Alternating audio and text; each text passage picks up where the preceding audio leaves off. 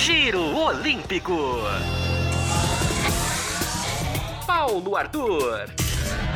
Que felicidade, ouvintes! Pelo terceiro dia seguido, iniciamos o Giro Olímpico para falar de medalhas para o Brasil. E dessa vez tem ouro. Para falar dos medalhistas do surf e da natação, e também do desempenho do Brasil em outros esportes, estou aqui com eles. Lucas Benício. Bom dia, boa tarde, boa noite para quem estiver ouvindo a gente um pouquinho mais tarde. Um prazer estar participando aqui do Giro Olímpico. Espero poder ajudar vocês a participar aqui e fazer uma boa contribuição para o programa. Natália Tristão. Oi, pessoal. Mais uma vez aqui, falando sobre o Brasil, cobertura principalmente de futebol feminino. Vamos embora para mais um programa. Giro Olímpico, o seu podcast favorito de esportes. Surf.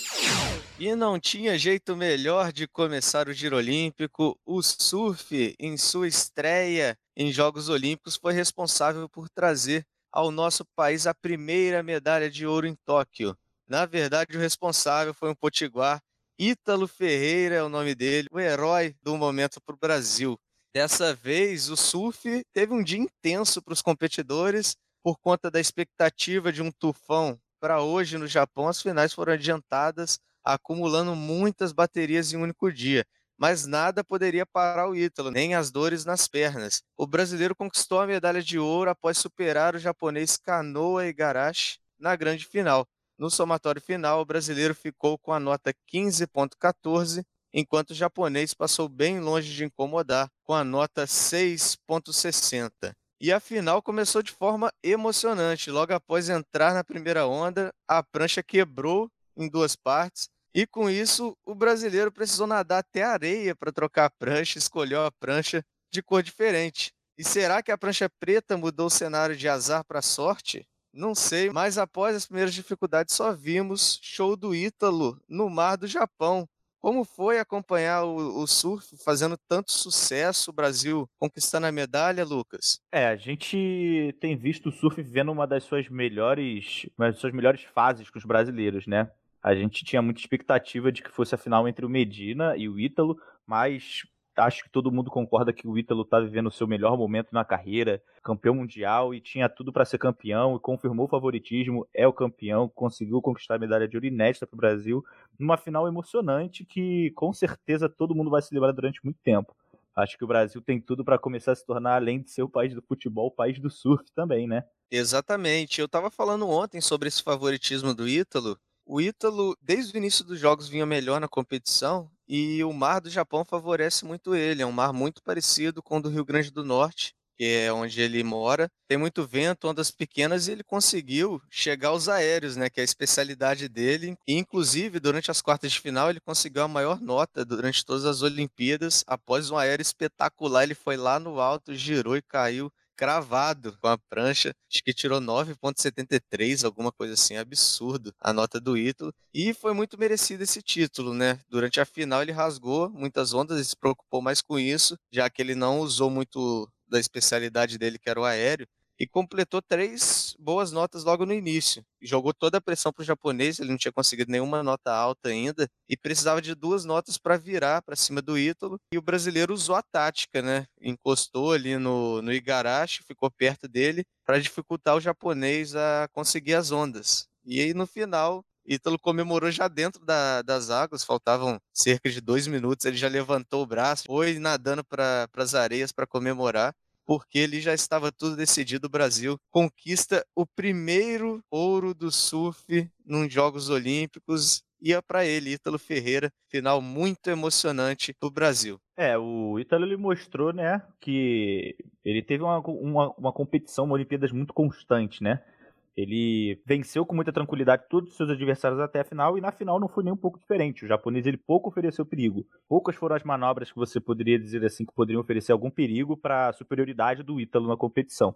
O japonês, na minha opinião, ele teve uma, uma, uma certa ajudinha, uma camaradagem para chegar na final, porque acho que os juízes acreditaram que na semifinal ele fez a manobra da vida dele, né? Antes disso, ele nunca tinha feito uma manobra tão relevante botou uma mãozinha ali embaixo da prancha, o que é considerado algo ruim para a nota, mas ainda assim os juízes acreditaram que foi a manobra da vida do cara e ele foi para a final. Mas na final a gente viu que era muito diferente o nível entre os competidores e o Ítalo garantiu uma medalha até com uma certa tranquilidade no geral. Obviamente todo mundo se emocionou, é emocionante ver um brasileiro ganhando o ouro, o primeiro ouro em Tóquio, e a gente só tem que comemorar e admirar o grande surfista que é o Ítalo. É, com certeza, Lucas. É o que eu sempre falo. Normalmente, nas Olimpíadas acontece isso para as federações grandes. E quando é uma federação grande que está sediando os Jogos Olímpicos, piora, né? O caso do Japão, os árbitros levam em consideração isso para aumentar a nota. Com certeza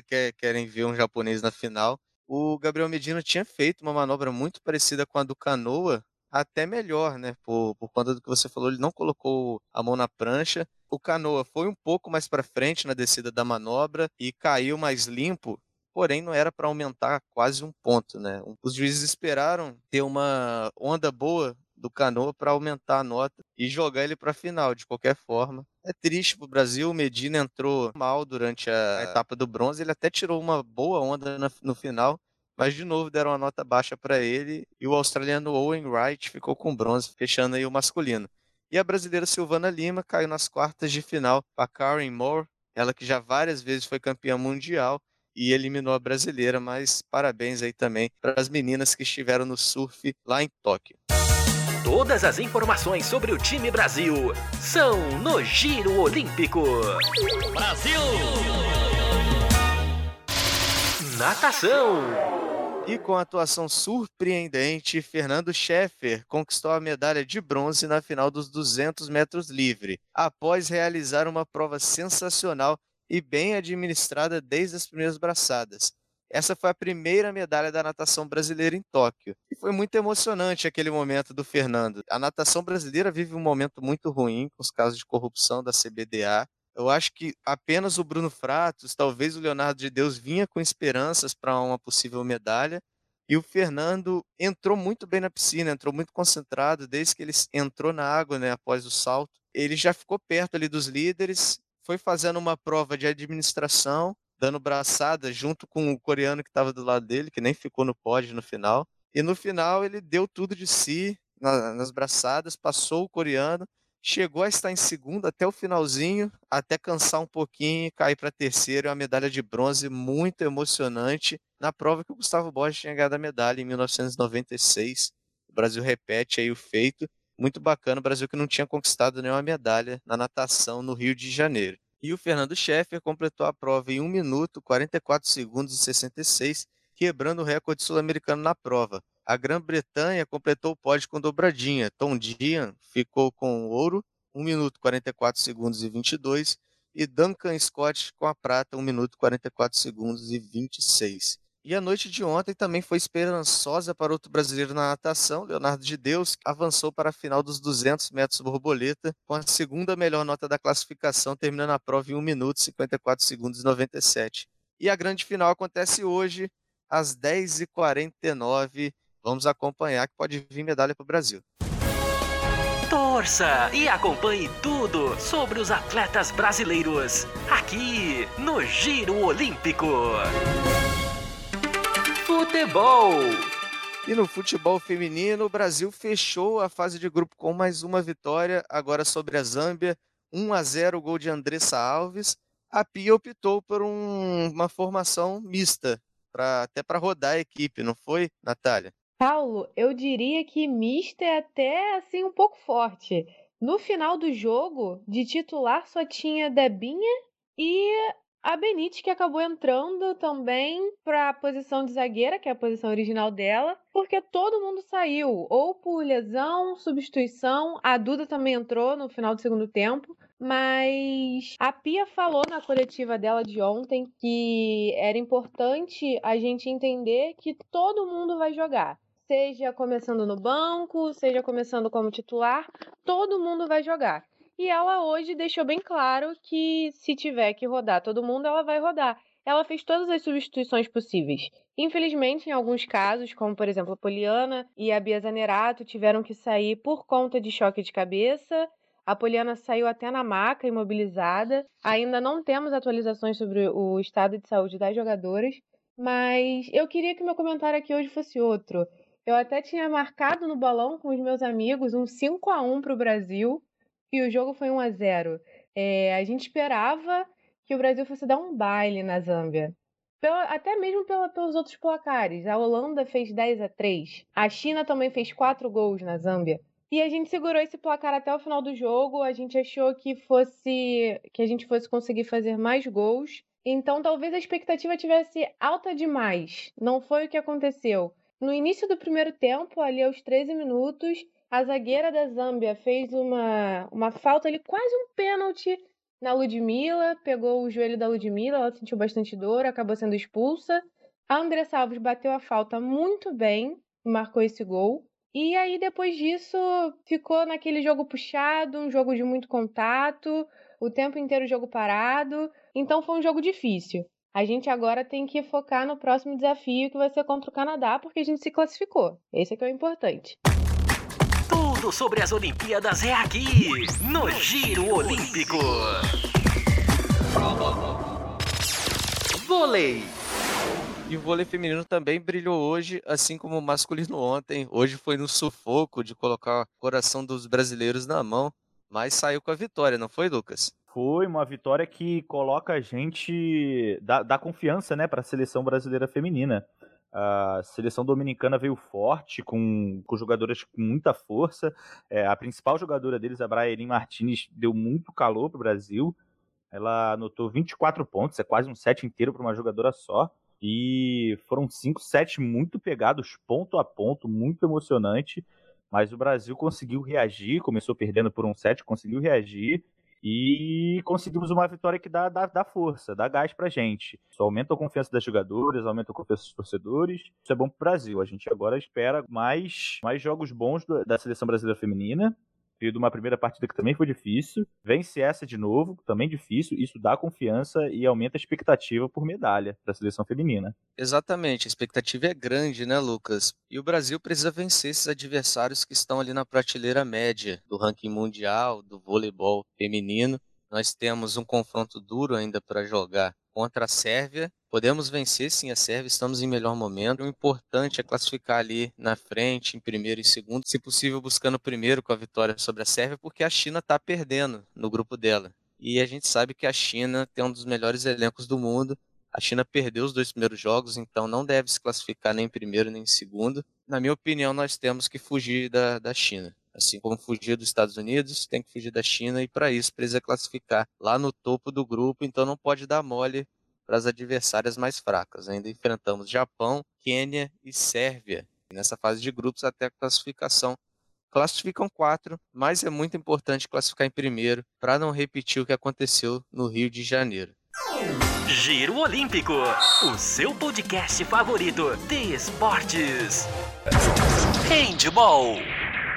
Falando agora sobre o handball feminino, depois de arrancar o empate contra as atuais campeãs olímpicas, a Rússia, na estreia dos Jogos Olímpicos, a seleção brasileira feminina de handball conseguiu a primeira vitória na competição com grande atuação, diante da Hungria, rival direta na briga por uma vaga nas quartas de final. Inclusive, tínhamos perdido para a Hungria duas vezes no preparatório. Agora, nas Olimpíadas, vencemos por 33 a 27 como foi o desempenho brasileiro no handball, Lucas? Eu vi uma grande melhora na ofensividade, né? A Babi ali na defesa já está garantindo também, né? Mas uma boa melhora no, no ataque brasileiro. Grande atuação da Babi, um, para mim um dos destaques dessa seleção até o momento.